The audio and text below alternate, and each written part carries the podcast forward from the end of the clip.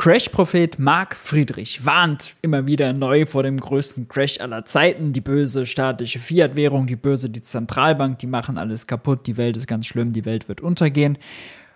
Er schwört auf den Bitcoin als Alternative. Nun, nach einem Jahr Bitcoin-Flaute muss man sagen, viele Aussagen von Marc Friedrich sind ziemlich schlecht gealtert. Ich habe da mal was mitgebracht. Dranbleiben.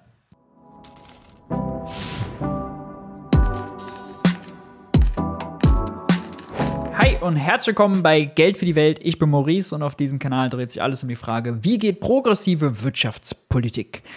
Nicht progressiv zu geht's bei Marc Friedrich, dem alten Crash-Propheten. Ich habe mal ein altes Video mitgebracht, um seine Aussagen und Prognosen zum Thema Bitcoin, zum Zukunft des Euros, zur Inflationsrate und so weiter zu überprüfen Kleiner Spoiler, es wird ziemlich übel für die Prognosen von Marc Friedrich. Er lag fast überall daneben. Aber bevor wir dazu kommen, noch zwei Sätze in eigener Sache. Seit kurzem gibt es nämlich mein neues Buch, Der neue Wirtschaftskrieg, zu kaufen. Es ist endlich raus. Es geht um den Wirtschaftskrieg, um die Sanktionen und die Rolle, die Zentralbanken, Oligarchen, Energieriesen da spielen. Äh, ihr könnt das jetzt bestellen. Den Link dazu findet ihr auch unten in der Videobeschreibung. Es gibt ein Vorwort von Fabio De Masi, es gibt ein Nachwort von Heiner Flassbeck und es geht um ganz unterschiedliche Aspekte dieses Wirtschaftskriegs. Äh, sachlich, nicht moralisch.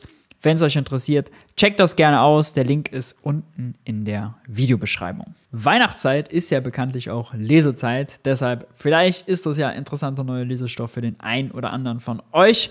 Jetzt aber kommen wir zu Marc Friedrich. Marc Friedrich, YouTuber, Bestseller-Autor, Honorarberater, seines Zeichens Crash-Prophet, warnt, wie gesagt, immer vor den Crashs. Wer Marc Friedrich noch nicht kennt, äh, das hier ist Marc Friedrich.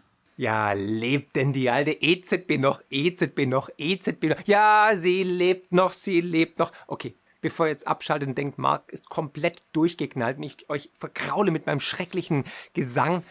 Ja, das ist Marc Friedrich. Wir hören uns aber nicht dieses Video weiter an, sondern ein Video, was er kurz vor der Bundestagswahl 2021 aufgenommen hat. Äh, ein Interview und wir gehen gleich einfach mal rein.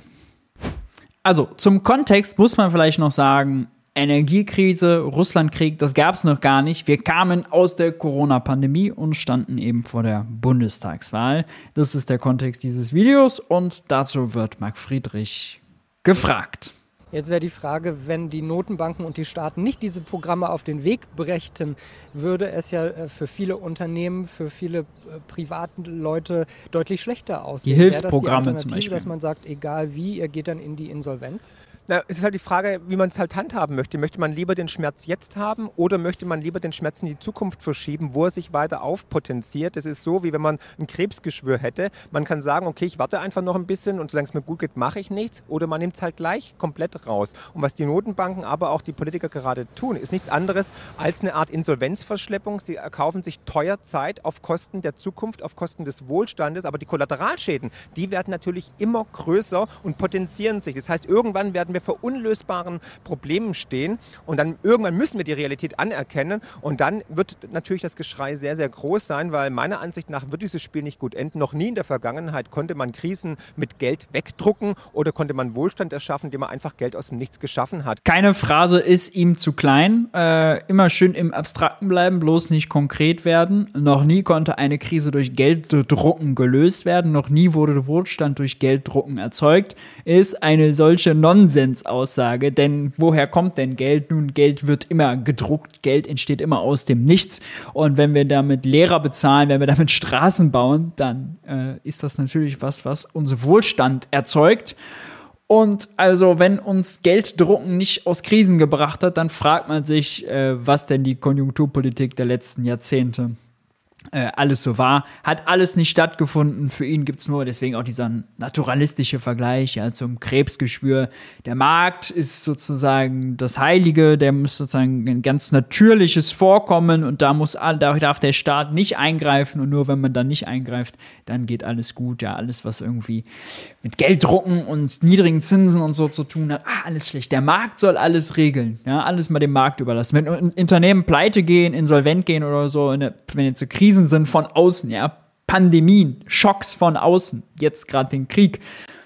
Alles egal, einfach auf den Markt einprasseln lassen, der soll schon machen. Nun gut, aber da muss man jetzt äh, bei den Phrasen ein bisschen weghören zwischendurch. Eigentlich nur eine Art Spiel auf Zeit und wir alle werden irgendwann die Zeche dafür zahlen.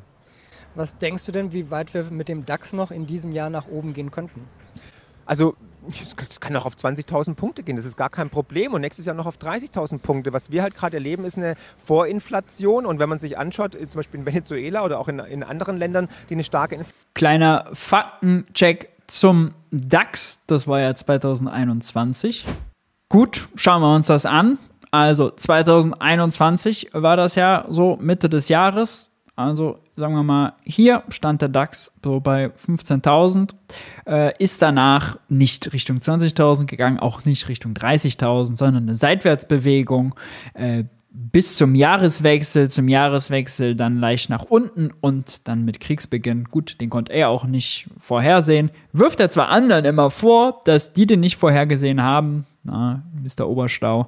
Aber äh, konnte er natürlich äh, auch nicht vorhersehen. Gut, mit 20 und 30.000 äh, lag er auf jeden Fall schon mal deutlich daneben.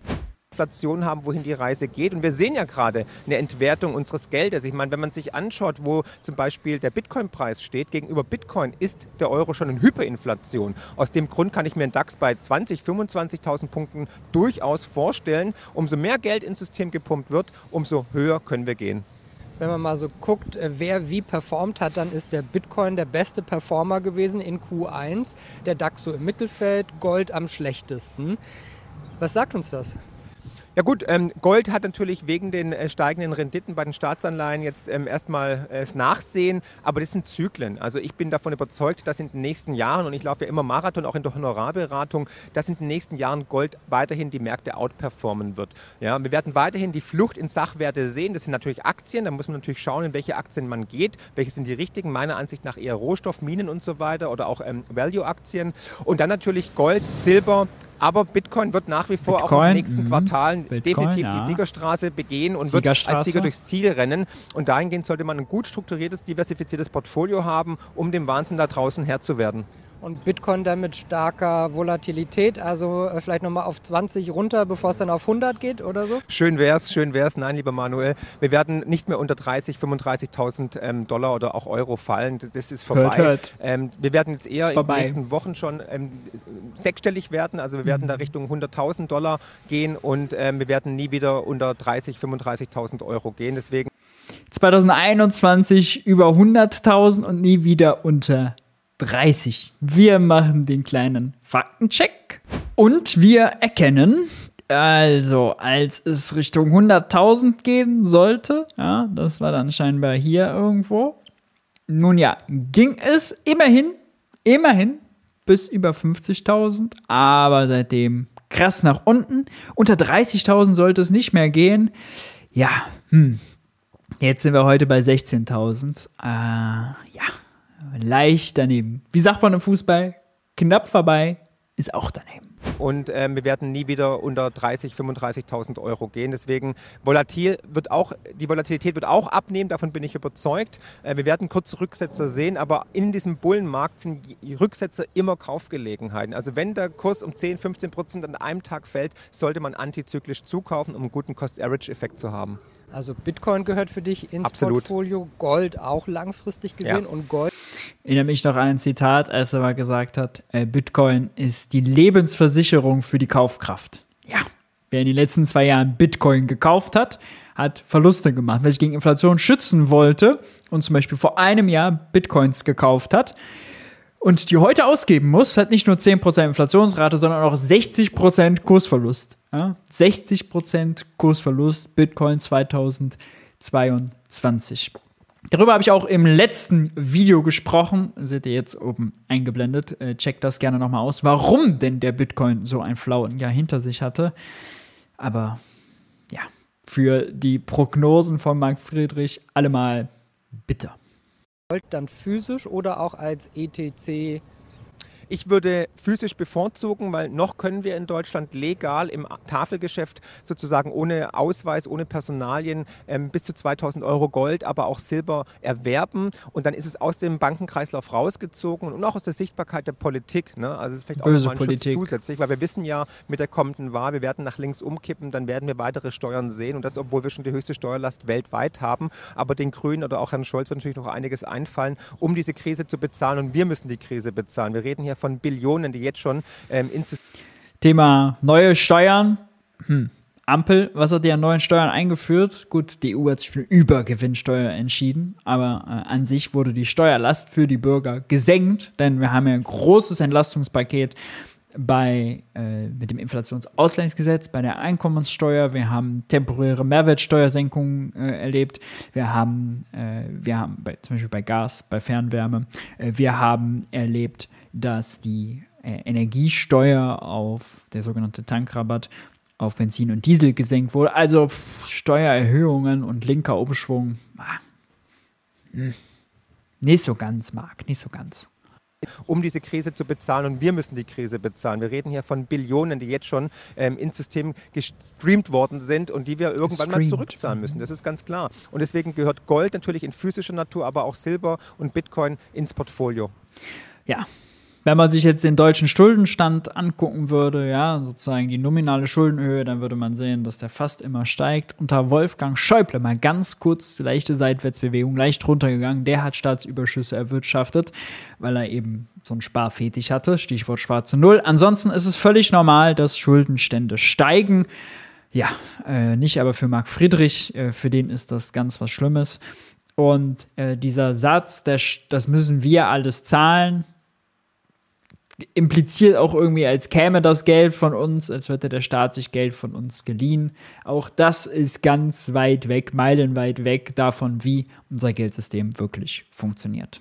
Das heißt, äh, du gehst auch schon davon aus, dass äh, die CDU dann nicht mehr den Kanzler stellen wird und dass wir einen grünen Kanzler sehen werden zum Beispiel? Also äh, der, der, ich kann jetzt auch ein Geheimnis erzählen. Der Kanzlerkandidat der CDU heißt Annalena Baerbock. Ja? Das weiß nur noch keiner. Ja, ich denke tatsächlich, wir werden nach links umkippen. Wir werden entweder eine grün-schwarze oder eine grün-rote Regierung sehen. Und die, die Tendenz ist ja überall zu erkennen, weil die Inkompetenz und die Negativauslese in den jetzigen Regierungsparteien ist ja nicht mehr von der Hand zu weisen. Corona hat uns ja offenbart, dass unsere Politik komplett überfordert ist, maßlos und kopflos äh, aktivistisch agiert und eigentlich keine Lösung parat hat. Und wer glaubt, also egal welche Partei dann natürlich am, am eine Phrase nach der nächsten. Nichts Konkretes, immer nur schön abstrakt, Phrase, Phrase, Phrase. Hebel ist, dass die in den kommenden Jahren die noch größeren Krisen lösen können, der ist natürlich leider naiv und ähm, wird eines Besseren belehrt werden. Wenn wir die Grünen in der Kanzlerschaft hätten, hast du dann Angst, dass gerade wirtschaftlich da so viel passiert, so viele neue Dinge auf den Weg kommen, dass das langfristig auch sehr negativ für die Aktienmärkte sein könnte? Ach, ganz und gar nicht. Die sind sowas von kompetent, wenn es um Wirtschaft geht. Man muss sich nur die Interviews angucken von Herrn Habeck. Nein, Spaß beiseite. Natürlich, es wird ein großer Transformationsprozess werden. Dann müssen wir unserem Wohlstand, dem wir so oder so Adieu sagen müssen, Ade sagen, sagt der Schwabe. Und dann ist einfach Ende Gelände. Dann werden wir in ein langes, dunkles wir müssen unserem Wohlstand AD sagen. Das Tal erstmal abgleiten. Ja. Er meint ja bestimmt nicht mit, dass die Klimakrise irgendwie schlimm wird und einschlägt. Ja, also Deutschland ist auf dem absteigenden Ast. Also allein die Demografie ist ein Elefant im Raum, den keiner irgendwie ähm, ja, sieht. Aber wir haben einfach in den letzten Jahren so Buzzwords, viele historische Buzzwords, Fehlentscheidungen Buzzwords. getroffen, politische Fehlentscheidungen von der Energiewende, vom Euro, von der EU-Schuldentransferunion, Flüchtlingskrise, Corona und so weiter. Mhm. Wir werden einfach Wohlstand abgeben müssen und das wird natürlich bitter sein und dementsprechend ist egal, welche Partei oben ist, weil wir brauchen einfach ein komplett neues System. Auch das ist ein Teil meines neuen Buches, dass wir Politik sinnlos geworden. Es braucht ein neues System. Nicht nur neu arbeiten werden, neu bezahlen werden, sondern wir werden in Zukunft auch neu, ein neues politisches System benötigen, weil mit dem jetzigen mhm politischen System werden wir keinen Blumentopf mehr gewinnen. Wie soll denn so ein System aussehen? Kein Blumentopf mehr gewinnen. Phrase, Phrase, Phrase. Hat noch jemand eine Phrase irgendwie im Köcher? Wir könnten jetzt gleich noch eine Phrase gebrauchen. Ich würde anfangen, das Schleichen sozusagen zu verändern. Wir brauchen erstmal eine Amtszeitbegrenzung. Das einzige Konkrete, was er gesagt hat, war die Einschätzung über den Bitcoin-Kurs und die war fatal daneben. Wir brauchen mehr direkte Demokratie. Das heißt, ein, zwei Maximal eine Amtszeit. Ich meine, 16 maximal Jahre. Maximal einer. Mehr Maxim weniger geht ja nicht. Nee, maximal, weil es ist einfach so, ähm, 16 Jahre Merkel stehen einfach für Stillstand. Und wir haben unseren Wohlstand, wir haben unsere Innovation, unsere Produktivität einfach verspielt, muss man einfach so sagen.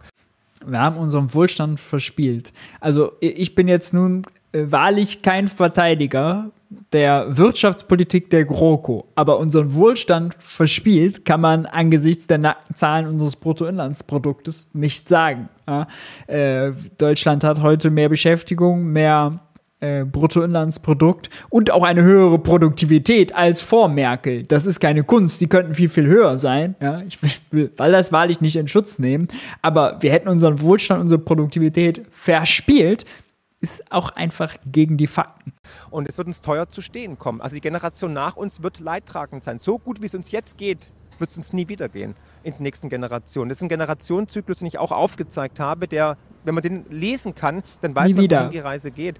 Also Amtszeitbeschränkung, dann politische Haftung, also die Ich dachte, Merkel hat 16 Jahre lang Wohlstand verspielt und Produktivität verspielt. Wie können dann wir die Generation sein, der es am besten geht? Und wie kann es dann so, also wie kann es heute am besten sein, aber in Zukunft nur schlechter werden? Ja, wenn doch wir Wohlstand und Produktivität verspielt haben, muss es heute doch schlechter sein als in der Vergangenheit, Herr Friedrich. Oder widersprechen Sie sich hier gerade einfach in zwei Sätzen nacheinander schon selbst, weil Sie beim Phrasendrechen so durcheinander kommen? Hm? Vielleicht dann doch besser singen. Politiker müssen persönlich auch haften, müssen haftbar gemacht werden für Fehlentscheidungen, wie wenn der Herr Scheuer 500 Millionen verbrät für eine dämliche Maut. Ja? Und jeder weiß, es kann nicht funktionieren, dann muss er haften, dann müssen ihm die Diäten aberkannt werden, dann muss er den Job verlassen. Direkte Demokratie wie in der Schweiz. Wir ja, äh, natürlich. Die Politiker sollen haften für äh, das viele Geld, was sie da bewegen. Also süße populistische Vorstellung, funktioniert aber nicht. Gegenvorschlag, er sollte dafür haften für all die Kursverluste, die seine Anleger realisieren mussten. Ja, äh, apropos Kursverluste, wir können ja mal einen Performance-Vergleich machen. Marc Friedrich äh, bietet ja auch den Solid-Werte-Fonds an.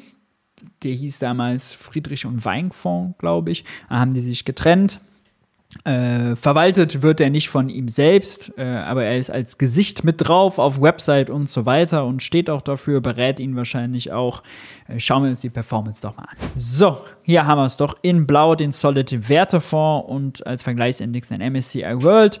Alle großen Unternehmen weltweit äh, irgendwie drin, gängiger Vergleichsindex. Und wir sehen, ja, äh, im, über die letzten drei Jahre, waren ja drei Krisenjahre, Pandemie und Energiekrise, besser performt als der MSCI World hat der Solid Wertefonds nicht. Dafür haben aber die Anleger mächtig Gebühren abgedrückt. Ähm, die sind hier gar nicht äh, mit berücksichtigt im Vergleich. Und äh, jetzt, heute steht nach den drei Jahren der Solid Wertefonds 6 Prozentpunkte schlechter da als der MSCI World. Hätte man also einfach einen billigen MSCI World ETF gekauft, wäre man besser gefahren. Und wir sehen selbst äh, damals in der Corona-Krise hier, äh, 2020, da ging es beim MSCI World weiter runter als beim Solid Wertefonds. Danach aber auch schneller wieder rauf, deutlich höher. Dann hat er hier deutlich besser performt 2021. Und ähm, seit dem Energiekrieg äh, Seit, dem, äh, seit der Energiekrise und Putins Krieg hat der Solid Wertefonds ein bisschen aufgeholt, steht aber im Dreijahresvergleich immer noch darunter. Also, äh, nicht mal den MSCI World outperformed, leicht schlechter performt, dafür viele Gebühren, viel, viel mehr, als wenn man einen MSCI World ETF nimmt. Vielen Dank für das ganze Bohai, Herr Friedrich. Äh, sonderlich lohnen tut sich das offensichtlich nicht. So, nochmal kurz zurück zu seinen Vorschlägen für die direkte Demokratie. Wir können abstimmen, ähm, ob wir eine Brücke bauen wollen, Kindergarten bauen wollen. Und wir müssen endlich das implementieren, was in der Politik fehlt, nämlich Intelligenz. Und zwar die künstliche Intelligenz. Wenn wir der Politik die künstliche Intelligenz zur Seite stellen, dann wäre einiges besser in Zukunft. Künstliche Intelligenz für die Politik. Na klar. Er, er wirbt ja immer mit finanzieller Intelligenz. Äh, jetzt muss man sagen, finanzielle Intelligenz, Bitcoin nicht mehr unter 30, bald über 100. Scheinbar, scheinbar scheint es da irgendwo zu haken. Was soll man sagen? Äh, Crash-Propheten immer unbedingt an dem messen, was sie selbst mal prognostiziert haben. Können wir sicherlich auch bei dem einen oder anderen noch machen, ob Markus Krall, ob Christian Rieck, ob Otto Fricke. Alle prognostizieren immer was für die Zukunft und äh, malen schwarz, wollen damit ihre eigenen Produkte verkaufen und am Ende wird's doch nicht so schlimm. Ja, Tut mir leid, lieber Marc, äh, der größte Crash aller Zeiten bleibt doch aus und deine Prognosen sind ziemlicher Quatsch. Liebe Grüße, dein Harry Potter-Verschnitt. Aber es gibt auch ein paar unbekannte, fanatisch verblendete Dogmatiker, wie zum Beispiel diesen Harry Potter-Verschnitt. Kenne ich nicht, interessiert mich nicht, aber seine Aussagen sind selten peinlich, nämlich nur noch einmal verzerrt Inflationsrate durch die Mehrwertsteuer. Das wird nochmal eine nationale Kraftanstrengung, aber der Januar 2022 wird gut. Ja, völlig naiv der kleine Harry, aber so ist es halt, wenn man im Machtapparat bei den Linken sitzt und an MMT denkt. Oder hier, Inflation bedeutet, irgendwer bezahlt mehr, aber irgendwer bekommt auch mehr. Ich mach mir die Welt, wie sie mir hierher gefällt. Hey, Pippi lang. Inflation ist also immer ein Verteilungsproblem mit Gewinnern und Verlierern. Absurd also, dass Bitcoiner damit ihre Propaganda aufziehen. What? Selten so ein Stuss gehört. Ja, wir wissen doch, zwei logische Sätze aneinander gereiht können dich schon überfordern. Kein Argument, einfach nur sagen, ist Stuss, ist klar. Ist aber äh, reine Logik, leider, äh, dass Inflation ein Verteilungskonflikt ist. Denn Inflation misst man an einer höheren Inflationsrate. Dafür muss jemand seine Preise erhöhen. Wenn Bäcker Lutze seine Preise erhöht, bekommt Bäcker Lutze mehr und Oma Erna, die da einkaufen geht, bezahlt mehr. Ja, also weniger für Oma Erna an Kaufkraft, mehr für Bäcker Lutze, Gewinner und Verlierer. Oh, reine Logik. Ja, damit kann man es, glaube ich, auch belassen. Hoffentlich macht er einen Gesangskurs über Weihnachten. Ansonsten, wenn euch das Video gefallen hat, lasst gern ein Like da, abonniert den Kanal, um kein Video mehr zu verpassen.